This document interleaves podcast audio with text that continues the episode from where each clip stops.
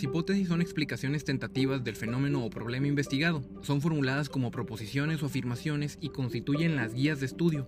Indican lo que tratamos de probar y, por así decirlo, toman la estafeta de parte del planteamiento del problema para determinar el curso de la indagación en la ruta cuantitativa. De hecho, son respuestas provisionales a las preguntas de investigación que habremos de confirmar o tal vez no al realizar nuestro estudio.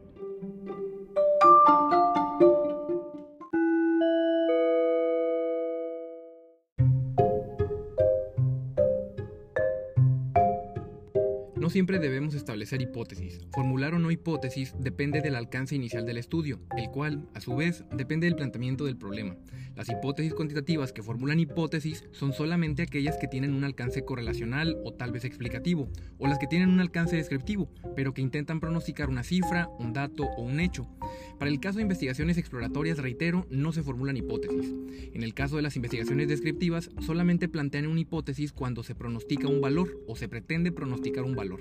En este caso de la esperanza de vida en este país aumentará en dos años para 2030, o tal vez el índice de rotación esperado para el próximo año en la empresa es del 45%. En investigaciones correlacionales sí se formulan hipótesis. Un ejemplo de ello sería, a mayor pérdida de sentido de vida, mayor probabilidad de cometer suicidio. Y finalmente, para el caso de investigaciones como con enfoques explicativos, también se formulan hipótesis causales. Un ejemplo de ello sería, la violencia intrafamiliar de los padres provoca depresión, baja autoestima y estrés postraumático en los hijos.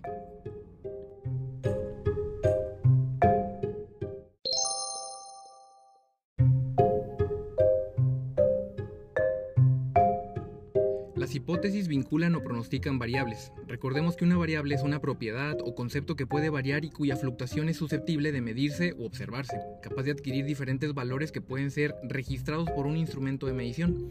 Ejemplos de variables son edad, género, depresión, liderazgo, exposición a un programa televisivo, ventas de un producto, preferencia de una red social en Internet, presión arterial, dosis diaria de administración de un medicamento, satisfacción laboral, tiempo que tarda en manifestarse una enfermedad, entre Como podemos escuchar, siempre hay posibilidad de variación. El concepto de variable se aplica a personas u otros seres vivos, objetos, procesos, hechos y fenómenos, los cuales adquieren diversos valores respecto a la variable medida. Por ejemplo, la inteligencia, ya que es posible clasificar a las personas de acuerdo con esta variable. No todos los individuos la poseen en el mismo grado, es decir, varía de una persona a otra. Las variables adquieren valor para la investigación científica cuando llegan a relacionarse con otras variables en las hipótesis y en las teorías. En este caso, se les suele denominar constructos o construcciones hipotéticas.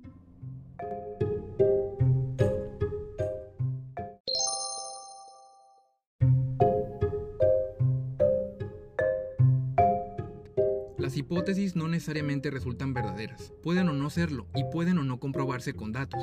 Son solo explicaciones tentativas, no los hechos en sí. Al formularlas, el investigador no está totalmente seguro de que vayan a comprobarse. Una hipótesis es diferente a la afirmación de un hecho.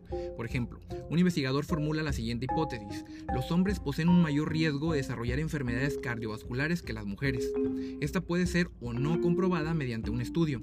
Asimismo, si una persona sostiene lo anterior basándose en información de un censo nacional de salud recientemente efectuado en un país determinado o a través de un estudio profundo y representativo y actualizado, no establece una hipótesis, sino que afirma un hecho.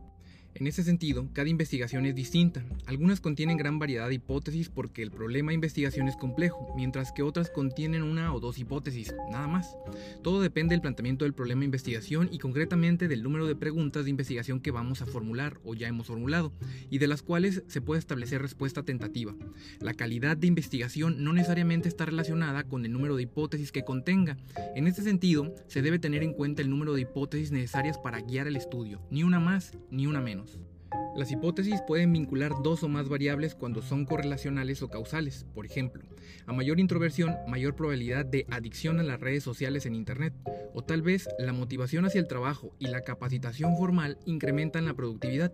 En este caso, tenemos tres variables, dos de ellas son causas y una es efecto.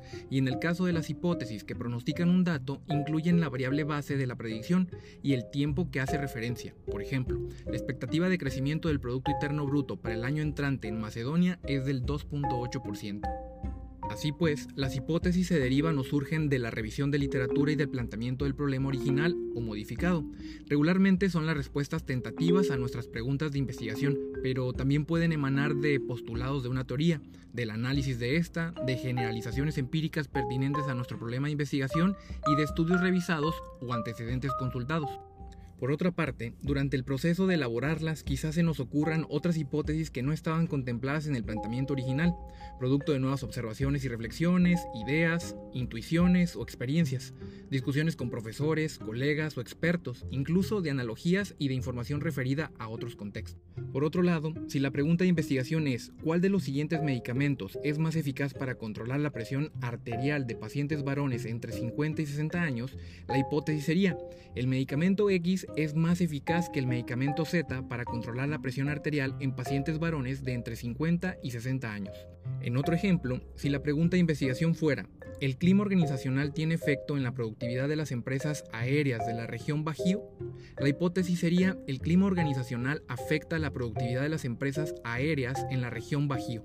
O bien, entre más favorable sea el clima organizacional, mayor será la productividad en el caso de las empresas aéreas de la región Bajío. O finalmente, si la pregunta de investigación fuese, ¿el grado de atracción física que se experimenta respecto a la pareja está relacionado con una mayor intención de retenerla? La hipótesis entonces sería, a mayor atracción física experimentada respecto a la pareja, mayor intención de retenerla, en matrimonios de la ciudad de Puebla, por ejemplo, con más de 5 años. Existen diversas formas de clasificar las hipótesis, aunque nos vamos a centrar solamente en tres, hipótesis de investigación, hipótesis nulas e hipótesis alternativas.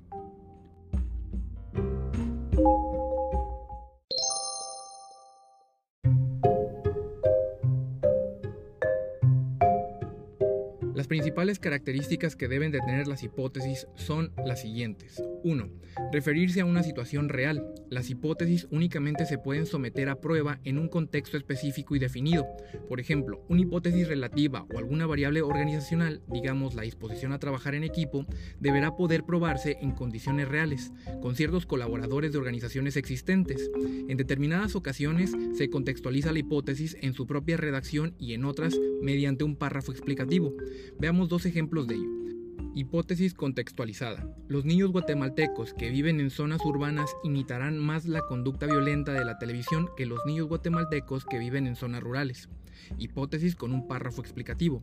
La disposición a trabajar en equipo incrementa la productividad de los trabajadores.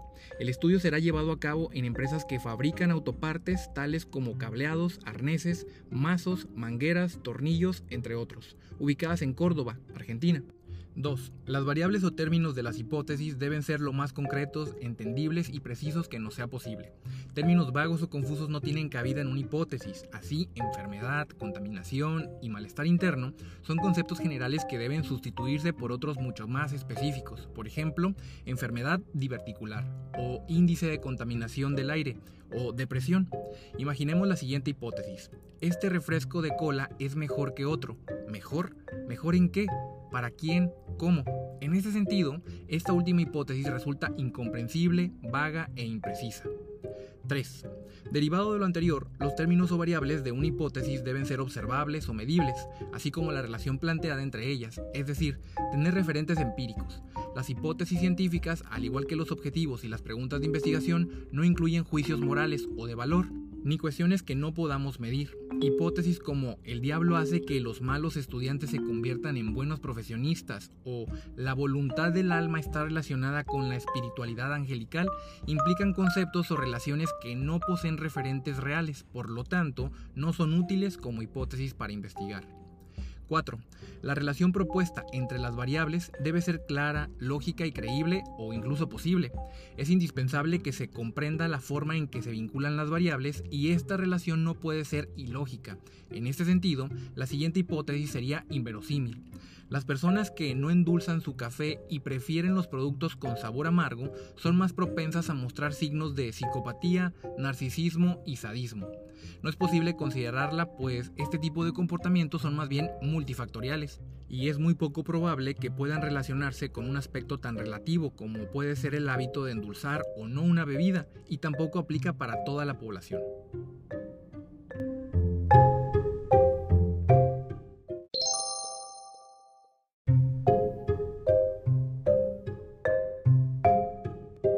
Las hipótesis de investigación son proposiciones tentativas acerca de la o de las posibles relaciones entre dos o más variables.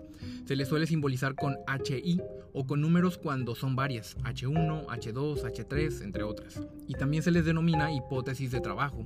A su vez, las hipótesis de investigación pueden ser predictivas de un valor, cifra o dato en un tiempo determinado, correlacionales, de comparación de grupos o categorías y causales. A continuación, será ejemplificado cada una de estas posibilidades de hipótesis.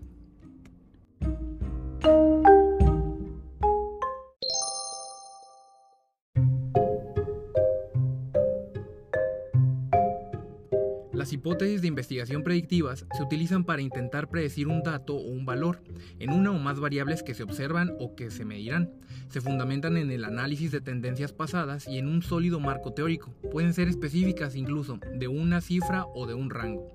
Ejemplo de hipótesis predictiva es la tasa de desocupación de la población económicamente activa para el año próximo en México será del 5.2%. O también puede ser el aumento del número de divorcios de parejas cuyas edades fluctúan entre 18 y 25 años será entre 10 y 12% dentro de 5 años, en un contexto específico para una ciudad y un país. No se aceptan como hipótesis pronósticos imprecisos. Ejemplo, la depresión en adultos mayores será elevada. ¿Qué se considera elevada? O durante este año habrá mayor publicidad en las campañas políticas.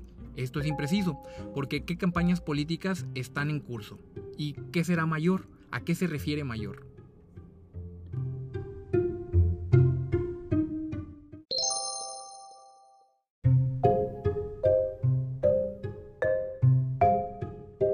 Las hipótesis de investigación correlacionales establecen vínculos entre dos o más variables y corresponden a los estudios correlacionales.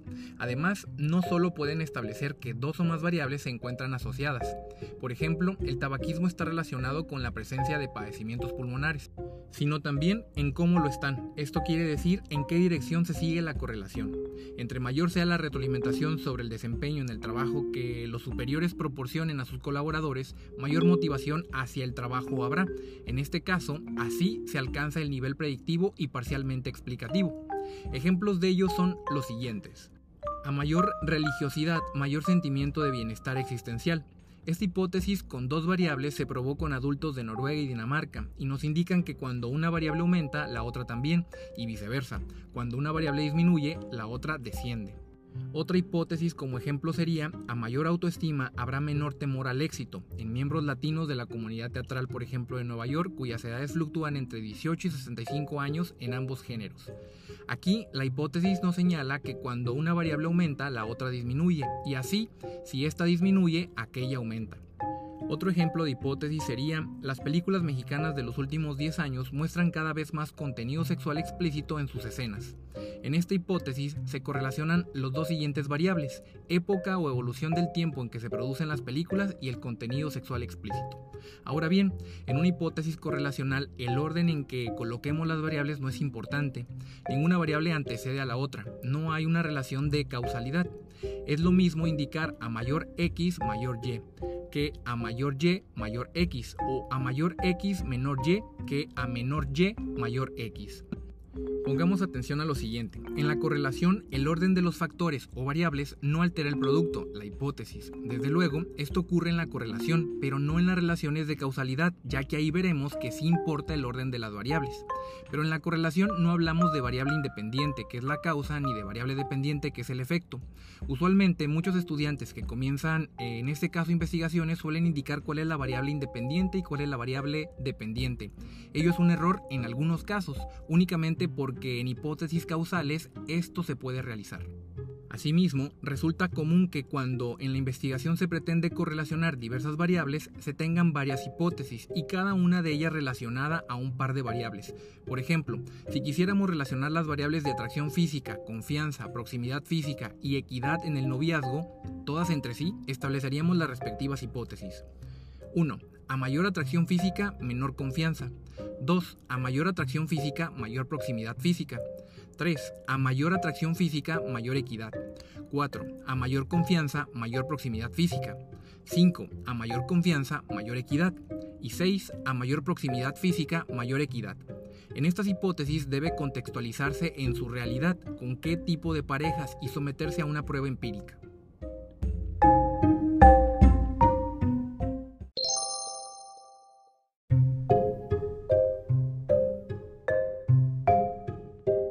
Hipótesis de investigación de comparación pretenden contrastar dos o más grupos, categorías, procesos o hechos en términos cuantitativos, hombres, mujeres, turnos de una planta, grupos en un experimento, entre otros. Por ejemplo, la tasa de suicidios en la Ciudad de México es mayor entre los hombres adultos que en las mujeres adultas. Cuando el investigador no tiene bases para presuponer a favor de qué grupo será la diferencia, formula una hipótesis no direccional y cuando sí tiene bases, establece una hipótesis direccional de diferencia de grupos. Todo depende de la teoría o estudios antecedentes o del marco teórico, o bien de que el investigador se encuentre bastante familiarizado con el problema que está estudiando. Esta clase de hipótesis puede llegar a abarcar dos o tres o más grupos. Las hipótesis de diferencia de grupos pueden considerarse como un tipo de hipótesis correlacional, porque en última instancia relacionan dos o más variables.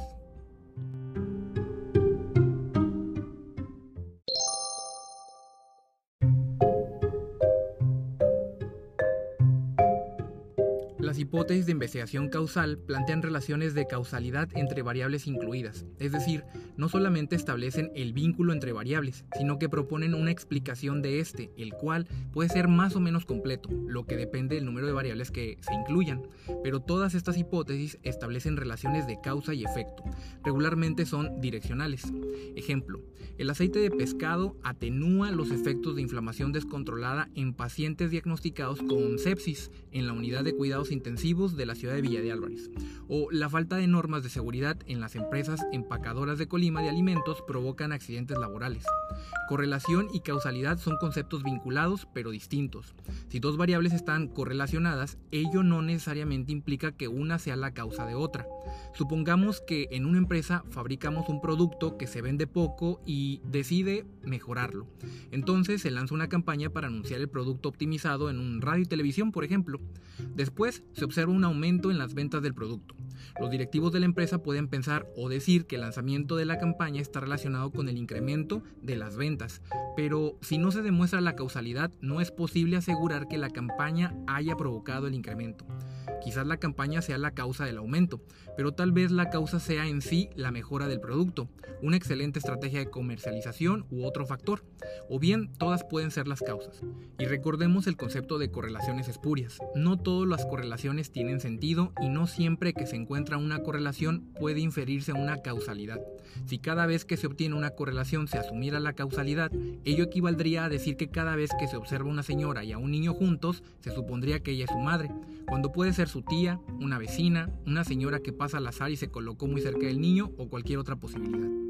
A estas alturas es importante recordar que a las causas se les domina variables independientes, se les simboliza con X, y a los efectos variables dependientes, se les simboliza con la letra Y, y puede haber hipótesis con una variable independiente y una dependiente, como en los ejemplos previos, denominadas hipótesis causales bivariadas, y desde luego también hipótesis con dos o más variables independientes y dos o más dependientes, así como hipótesis con la presencia de variables intervinientes, aquellas que están entre las independientes y las dependientes mediatizando la relación.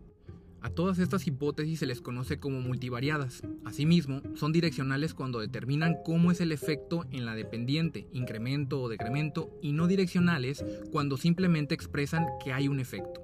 Ejemplo, el tipo de liderazgo, el sentimiento de bienestar en el trabajo y la eficacia colaborativa del trabajo en equipo determinan la eficacia para lograr las metas del grupo. Para este caso tenemos tres variables independientes y una dependiente. La primera variable independiente es el tipo de liderazgo. La segunda variable independiente es el sentimiento de bienestar.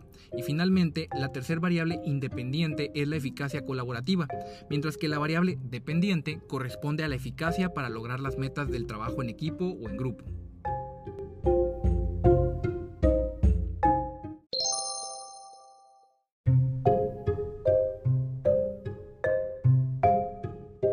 Las hipótesis nulas, como su nombre lo indica, refutan o niegan lo que afirman las hipótesis de investigación. Representan el reverso o la contradicción de estas. Si la hipótesis de investigación propone, los universitarios le atribuyen más importancia al atractivo físico en sus relaciones de pareja que las universitarias, la hipótesis nula postularía, los universitarios no le atribuyen más importancia al atractivo físico en sus relaciones de pareja que las universitarias. La hipótesis nula se simboliza como HO. Ejemplo, hipótesis no nula. Los fumadores tienen un riesgo mayor de presentar un infarto que los no fumadores. hipótesis nula. Los fumadores no tienen un riesgo mayor de presentar un infarto que los no fumadores. Hipótesis no nula. El matrimonio y la cohabitación mejoran el nivel de satisfacción en la vida. Hipótesis nula. El matrimonio y la cohabitación no mejoran el nivel de satisfacción en la vida. Hipótesis no nula. La prevalencia de Alzheimer será mayor entre los afroamericanos que entre los individuos de raza blanca. Hipótesis nula. La prevalencia del Alzheimer no será mayor entre los afroamericanos que entre las personas de raza blanca.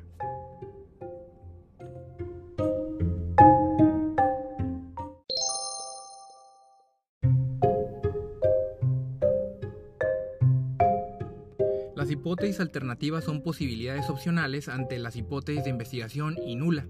Proporcionan otra explicación o descripción diferente de las que ofrecen estos dos tipos de hipótesis.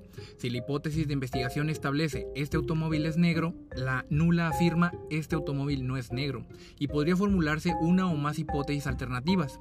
Este automóvil es azul, este automóvil es verde, este automóvil es blanco, entre otras.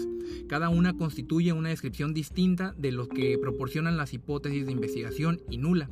Las hipótesis alternativas se simbolizan como HA y solo pueden formularse cuando verdaderamente hay otras posibilidades, además de la hipótesis de investigación y la hipótesis nula. De no ser así, no deben de establecerse.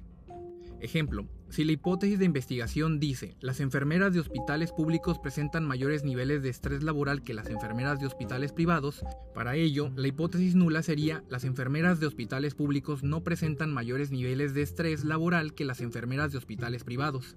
Y la hipótesis alternativa constituiría lo siguiente, las enfermeras de hospitales públicos presentan menores niveles de estrés laboral que las enfermeras de hospitales privados. En ocasiones, no hay posibilidad de formular una hipótesis alternativa, porque con las hipótesis hipótesis de investigación y la nula se cubren todas las posibilidades. En este caso tenemos el siguiente ejemplo. Los universitarios le atribuyen más importancia al atractivo físico en sus relaciones de pareja que las universitarias.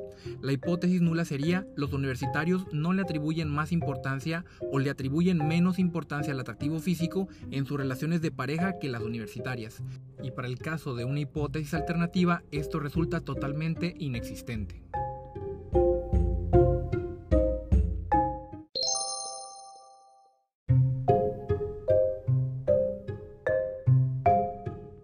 Existen reglas universales sobre si debemos incluir o no los tres tipos de hipótesis en los proyectos o protocolos y reportes de investigación que vamos a realizar, aunque casi siempre solamente se formula la hipótesis de investigación y en algunos casos remotos únicamente la nula.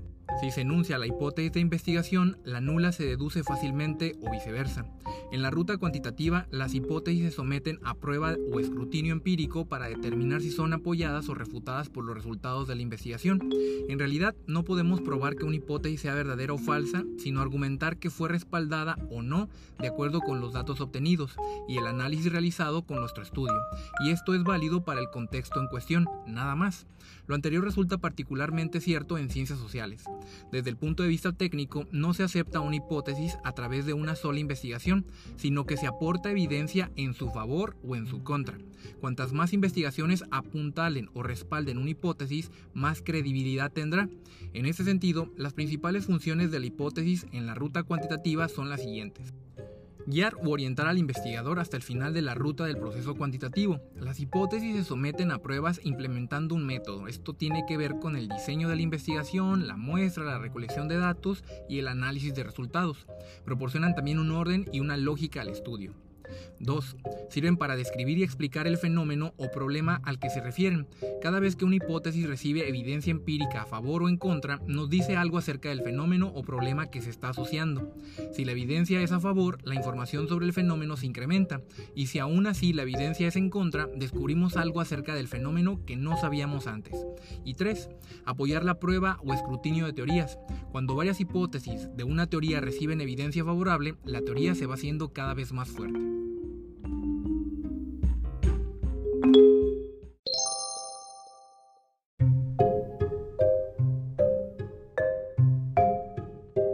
Hipótesis relacionan variables, por lo tanto, al formular una hipótesis es indispensable definir los términos o variables incluidas en ella. esto es necesario por varios motivos.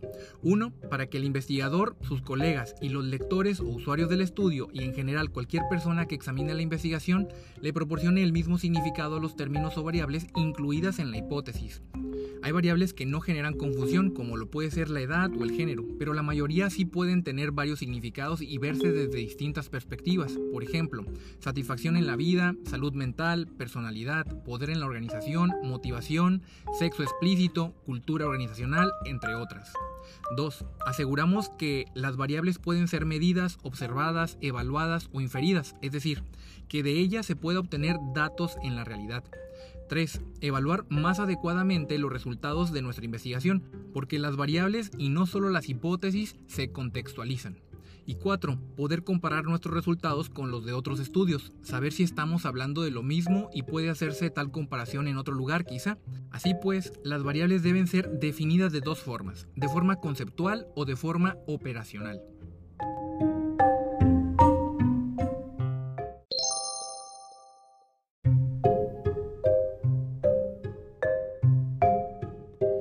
Definición conceptual es aquella que precisa o indica con otros términos cómo vamos a atender una variable en el contexto de nuestra investigación.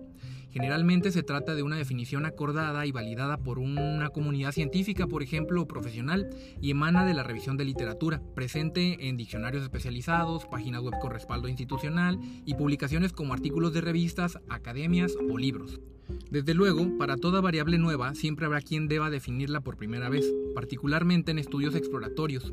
Así, el trastorno bipolar se podría definir como una enfermedad mental caracterizada por cambios drásticos de humor o estados de ánimo, de muy alto a muy bajo, y el liderazgo como el proceso mediante el cual un individuo dirige a un grupo colectivo para alcanzar una meta en común.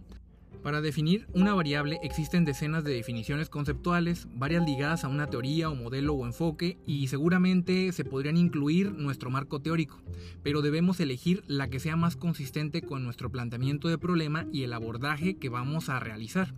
Cuando la definición conceptual describe la esencia o las características de una variable, objeto o fenómeno, se le denomina definición real. Ejemplos de definiciones conceptuales.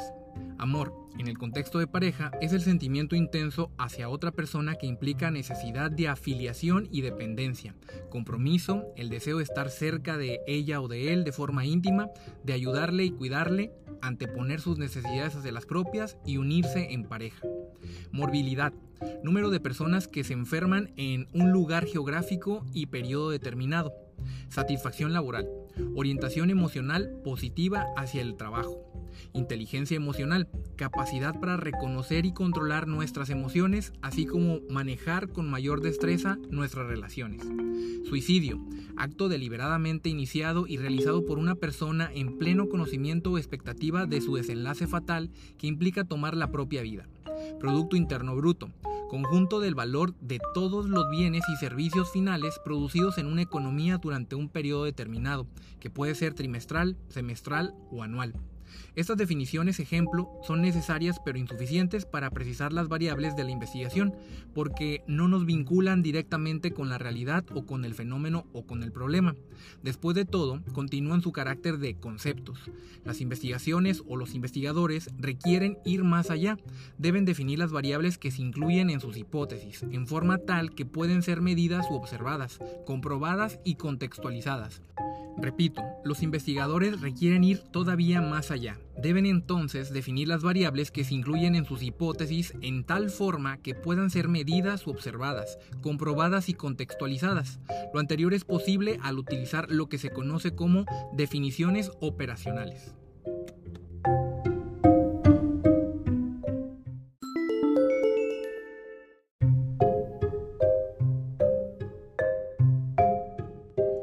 Definición operacional consiste en el conjunto de procedimientos, técnicas y métodos para medir una variable en los casos de la investigación.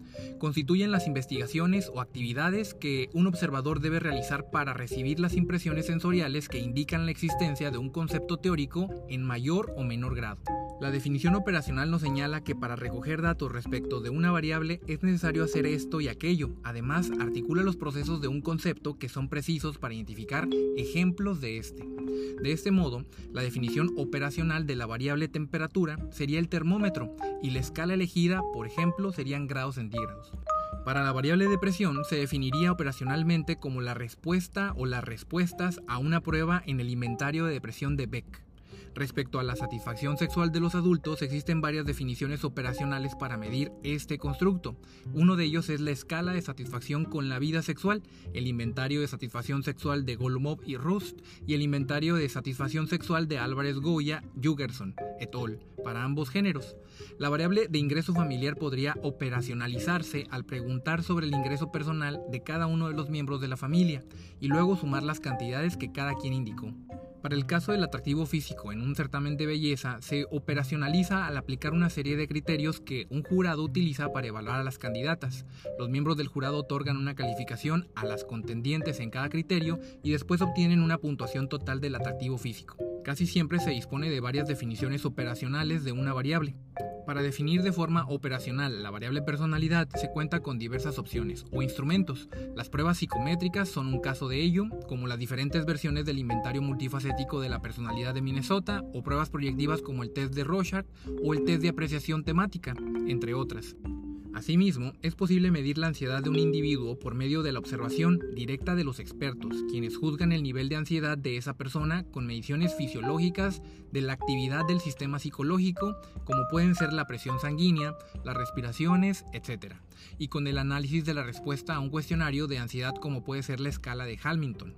Por otro lado, el aprendizaje de un alumno en un curso de investigación se medirá en el empleo de varios exámenes o en un trabajo o en una combinación de exámenes, trabajos y prácticas. Otros ejemplos de definiciones de variables operacionales son, para el amor, en el contexto de pareja, la escala de medición del amor y el vínculo de Rubin, 26 ítems o reactivos, 13 para cada concepto donde se evalúa del 1 al 9. Para la presión arterial, la lectura de presión arterial sistólica y distólica mediante un instrumento especializado versus estándares clínicos de normalidad por edad. Para la satisfacción laboral, escala de satisfacción laboral de Andrews y Whitney con cinco reactivos donde se califica del 1 al 7. Escala de la Universidad de Celaya que considera nueve ítems o preguntas que evalúan la satisfacción general, la satisfacción con respecto al jefe, el desarrollo personal, el salario, las relaciones con compañeros, los resultados en el trabajo y cuestionamientos del puesto entre sí. En la parte de inteligencia emocional, el test a utilizar sería el test de inteligencia emocional de Goldman. 32 reactivos computaciones que van de 1 a 4 que miden 4 dimensiones. Autoconocimiento, conciencia social, habilidades sociales y autogestión o autocontrol.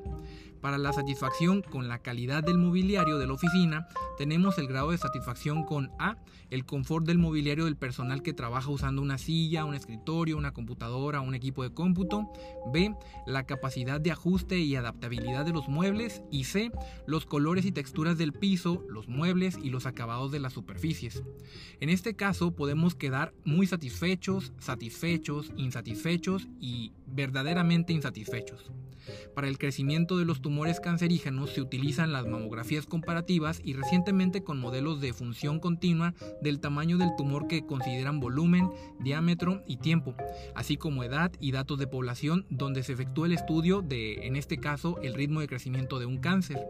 Para el Producto Interno Bruto se implementaría el dato que proporciona un organismo público de estadísticas económicas nacionales que sea confiable, o sería calculado utilizando el método de producción con base en la implementación de una fórmula y la definición de sus respectivas variables. Si el investigador dispone de varias definiciones operacionales para medir una variable, debe elegir la que proporcione mayor información sobre esta, la que capte mejor su esencia, se adecue más a su contexto y sea más precisa, válida y confiable. Repito, si el investigador dispone de varias definiciones operacionales para medir una variable, debe elegir la que proporcione mayor información sobre esta, la que capte mejor su esencia, se adecue más a su contexto y sea más precisa, más válida y más confiable una correcta selección de las definiciones operacionales disponibles o la creación de la propia definición operacional se encuentran muy relacionadas con una adecuada revisión de literatura. Cuando la revisión de literatura ha sido cuidadosa, se tendrá más gama de opciones, en este caso para generar una definición operacional y elegir una o más ideas que nos ayuden a definirla a definir nuestro constructo. Asimismo, al contar con estas definiciones, el tránsito a la elección de los instrumentos que nos van a ayudar a medirla o a recabar más datos es más rápido, pues solo debemos considerar que se adapten al diseño y a la muestra del estudio. En una investigación se tiene por lo regular diversas variables y por lo tanto se formulan varias definiciones conceptuales y operacionales. Asimismo, una cuestión que debemos resaltar es que las definiciones conceptuales y operacionales son necesarias en todos los estudios, aun cuando no se formulen hipótesis. Siempre que estén presentes las variables, se incluyen. En ocasiones, no se incluyen las definiciones conceptuales de las variables porque, como dijimos, son demasiado obvias. Tal sería el caso de la edad, del género, de la estatura o cualquier opción trivial.